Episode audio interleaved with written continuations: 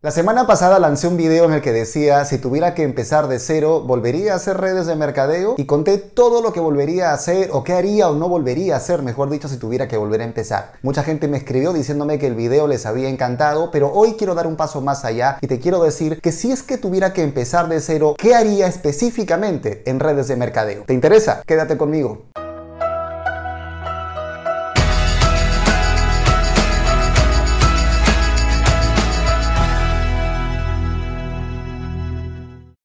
¿Qué tal mis queridos loquillos y loquillas de Revolución MLM? Los saluda José Miguel Arbulú. Y el día de hoy vamos a hablar sobre qué haría si tuviera que empezar de cero en redes de mercadeo concretamente. Pero antes, si es la primera vez que estás en este canal, te invito a que te suscribas dándole clic al botón que está aquí abajo y que actives las notificaciones con la campanita para que siempre estés al tanto cada vez que saquemos un video nuevo. Te cuento también que tengo una masterclass completamente gratuita para ti sobre cómo conocer gente e invitar a tu negocio. También encuentras el enlace aquí abajo. Y si el tema de hoy te interesa, regálame un like porque entramos en él ahora mismo. La semana pasada lanzamos este video en el que hablamos sobre qué haría si es que tuviera que volver a empezar desde cero. Tendría un trabajo, haría redes de mercadeo, haría marketing digital, etc. Y muchísima gente que hace redes de mercadeo me decía, José Miguel, gracias por crear este contenido porque me da mucha claridad sobre qué hacer y qué no hacer. No mucha gente dice las cosas así de transparentemente, lo cual obviamente me honra y súper agradecido por esos comentarios. Pero también había mucha gente que tenía la duda sobre qué haría yo comenzando específicamente en redes de mercadeo en mis primeras horas, mis primeras 48 horas o mi primera semana tal vez. Así que en este video te voy a contar 5 cosas que haría si tuviera que empezar de cero en redes de mercadeo. Lo primero que haría sería aterrizar mis expectativas. Tendría claro que esto es un negocio de largo aliento. Me quitaría de la cabeza la idea de que esto es hacer poco para ganar mucho o confundir el hecho de que sea un negocio barato con pensar que es un negocio que debería funcionar de la noche a la mañana. Nada de te vas a hacer millonario, de, nada que tu vida va a cambiar de un momento a otro. No, diría, ok, estoy comenzando un negocio con una franquicia personal y esto va a tomarme tiempo. Entonces, mis expectativas serían muy diferentes que las que tuve cuando comencé en el año 2007. Yo cuando empecé en aquel momento, te soy sincero, tenía esta idea de que algo mágico iba a pasar, porque, claro, leía los libros y escuchaba los testimonios y tenía esta idea de que, de que el negocio era como una especie de ente vivo, ¿no? Como un ente que operaba solo. Entonces, ese ente, yo solo por el simple hecho de estar ahí, estar cerca, automáticamente esta vaina pues iba, iba a desarrollarse y explotar y no era así. Entonces lo primero sería mis expectativas claras respecto de qué es lo que quiero y en cuánto tiempo espero conseguirlo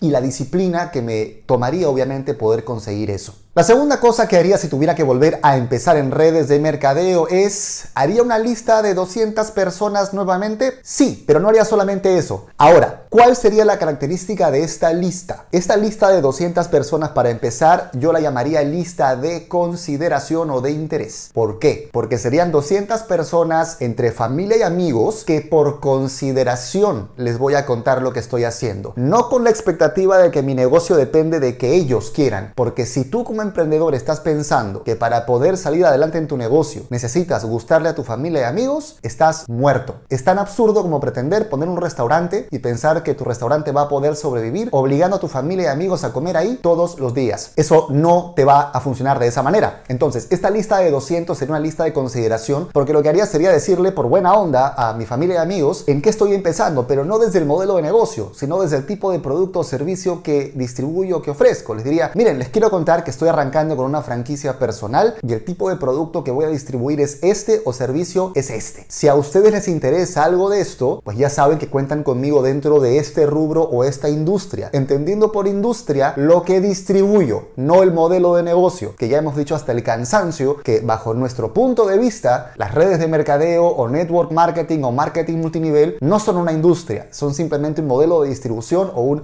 modelo de negocio. Entonces, ¿qué tan diferente sería tu energía a la aproximarte a esta lista de 200 personas entre familia y amigos desde la consideración. Desde, oye, tal vez te interese esto, en todo caso te quiero contar que estoy comenzando este negocio, que tiene estos productos, tiene estos servicios. De paso aprovecho en preguntarte si es que el tipo de producto y servicio te interesa, si estarías interesado también en la posibilidad de emprender conmigo. Pero tranquilo, con esa frescura y con esa tranquilidad o distancia. Porque si tú vas con esta idea de que tengo que convencerlos y si no son ellos, no son nadie, entonces vas muerto. Lista de consideración. Y te decía que no sería lo único que haría, porque acá viene el tercer punto, el tercer tip de qué cosa haría si tuviera que empezar en redes de mercadeo nuevamente. Y es, crearía inmediatamente un perfil de Instagram en el que empezaría a documentar mi proceso, no con el modelo de negocio, sino con el producto o servicio. Empezaría a aportar valor dentro de mi industria. Es decir, si estoy en salud y bienestar y he elegido un producto para el control de peso, empezaría a contar mi testimonio. ¿Por qué lo decidí empezar a usar? Ahora tal vez me digas, oye, pero si estás comenzando justamente, ¿qué testimonio vas a contar? Es que es o un testimonio o documentar un proceso y empezar a contarnos por qué decidiste comenzar con esa línea de productos y no con otra. Entonces, listo, empezar a crear historias, empezar a crear contenido en tu feed. Oye, José Miguel, ¿y esto lo, lo debería hacer en mi cuenta personal? No,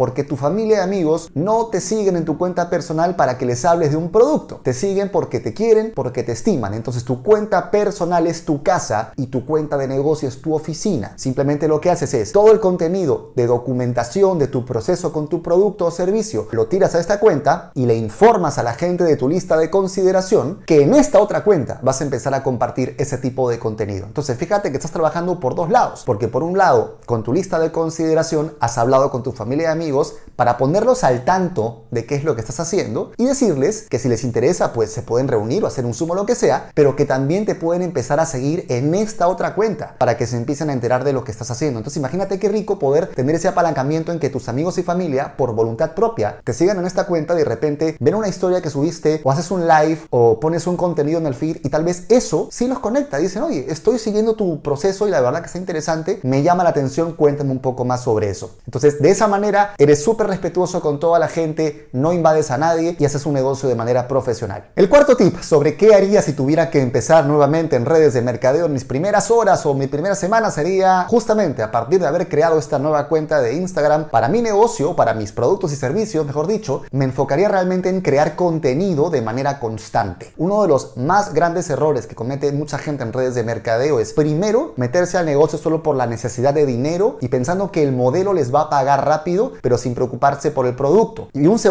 error que la gente comete dentro de este tipo de negocio es que crean contenido muy de vez en cuando. No quiero que te pase eso. Por eso mi recomendación es que tengas claro qué contenido vas a crear y que empieces a crearlo de manera constante. En el tip anterior te decía que obviamente cuando recién comienzas no hay un testimonio necesariamente de tu parte, pero sí hay un interés en el producto y hay un proceso que puedes empezar a documentar. Pero eso no quiere decir que no puedas apalancarte en testimonios de otras personas. Y es eso lo que deberías hacer. Deberías empezar a contactarte con otra gente de tu línea ascendente y empezar a pedirles que te cuenten un testimonio de transformación con el tipo de producto que están usando. Podrías hacer lives y entrevistar a gente que ha pasado por este proceso. Eso se llama prueba social y la prueba social lo que hace es darle a tu audiencia la seguridad de que lo que tienes realmente es bueno y lo usa más gente. Ponte a pensar en lo que pasa con una tienda como Amazon, por ejemplo. Cuando la gente va a comprar ahí, no tienen mayor referencia del producto que se está vendiendo, salvo las reseñas que están abajo. Esas reseñas o las estrellas que la gente pone para calificar son aquello de lo que las personas seguían para finalmente decidir si compran algo o no. Eso es prueba social y eso es lo que queremos que tu cuenta de Instagram profesional pueda empezar a tener. Si tienes un testimonio tuyo, genial, compártelo. Si no lo tienes, no hay problema, empieza a usar testimonios de otras personas, entrevístalos, haz lives y a la par vas documentando tu propio proceso con el producto o servicio. Y el quinto tip o la quinta cosa que haría si tuviera que volver a empezar desde cero en redes de mercadeo es que invertiría realmente dinero en cursos que me enseñen a usar mis redes sociales de manera profesional. Hoy en día hay una gran carencia, un gran vacío de habilidades dentro de las redes sociales por parte de gente que hace redes de mercadeo. Estaba leyendo una encuesta el otro día donde se mostraba que el 88% de personas encuestadas, más o menos, no tienen idea en redes de mercadeo de qué hacer con sus redes sociales. O sea, confiesan que las usan, confiesan que ponen pauta publicitaria, confiesan que ponen un post, pero no tienen idea de qué poner realmente, cuántas veces, a qué hora ni qué días. Entonces están en la nada. Pero lo grave de esto es que habiendo cursos sobre esto hoy en día y los puedes encontrar en un montón de sitios, es muy poca la gente que paga por aprender. Todavía siguen pensando que se van a inspirar y que mágicamente su negocio va a despegar y que van a aprender a hacer marketing solamente trabajando en desarrollo personal, que lo hemos dicho muchas veces. No confundas tu trabajo en desarrollo personal, que es importantísimo, con el hecho de aprender a hacer marketing. Ser mejor persona es un plus y siempre tienes que trabajarlo, pero ser mejor persona no es lo mismo que saber hacer marketing. Son dos diferentes. Y tienes que pagar o invertir tiempo, dinero y energía en los dos. Entonces, sin duda, si tuviera que volver a empezar, no esperaría. Hoy más que nunca en el año 2021, que la gente está más metida en Internet que en cualquier otro momento desde que el Internet apareció, estaría realmente pendiente de pagar e invertir en cursos y mentorías que me pudieran enseñar a hacer esto. Y por cierto, si lo que estoy diciendo te gusta, con más razón, debes suscribirte al canal aquí abajo y justamente para que aprendas a prospectar mejor, ve a la masterclass que está aquí. Así que espero que hayas tomado nota de todo esto. Como siempre, si este video te ha te pido que lo compartas con toda la gente a la que le pueda servir y ya sabes lo que tienes que hacer. Regálame un like y coméntalo también. Te mando un fuerte abrazo. Hasta la próxima.